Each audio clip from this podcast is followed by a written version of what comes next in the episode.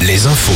L'actu avec Morgane Juvin, bonjour. Bonjour Arnaud, bonjour à tous. J-2 avant un vote très important à l'Assemblée nationale.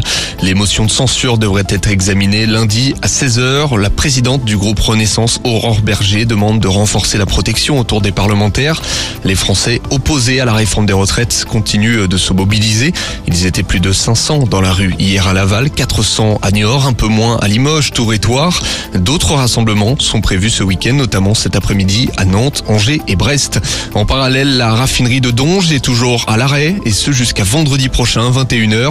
Euh, Aucune goutte de carburant ne sort de l'usine depuis le 7 mars. Et puis dans le secteur de l'éducation, les syndicats appellent à la grève des surveillants lors des épreuves de spécialité du bac prévues lundi. En Deux-Sèvres, une enquête publique débutera début avril concernant le projet de parc éolien à Sierrières. Le projet porté par la SAS, Parc éolien des Pâqueries, prévoit l'implantation de trois éoliennes d'ici 2026.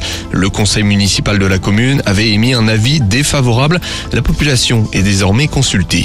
Le tribunal de Limoges a condamné hier un homme soupçonné d'avoir incendié cinq véhicules de la gendarmerie. Des faits commis en septembre 2017. Le trentenaire écope de trois ans de prison ferme. Il envisage de faire appel. Balle au centre entre Nantes et Lyon en Ligue 1 de football. Match nul, un partout hier à l'extérieur. C'était un match test avant la demi-finale de Coupe de France le 5 avril à la Beaujoire contre les Lyonnais. En parallèle, ça jouait hier en national. Victoire de Concarneau et Châteauroux, nul d'Orléans. Sur les parquets de basket, La Rochelle a dominé Aix-Maurienne hier en Pro B. Les autres résultats avec les défaites d'Angers, Quimper et Orléans. Enfin, vendredi soir, de surprise en Pro D2 de rugby, Vannes a dominé le leader Oyonnax 17-7 à la Rabine. Et puis, succès aussi de Soyons-Angoulême à domicile contre le deuxième du classement, Grenoble, score 21-16. Place aujourd'hui au tournoi des Six Nations. Le 15 de France s'attaque au Pays de Galles cet après-midi. Et puis à 18h, place au choc Irlande-Angleterre.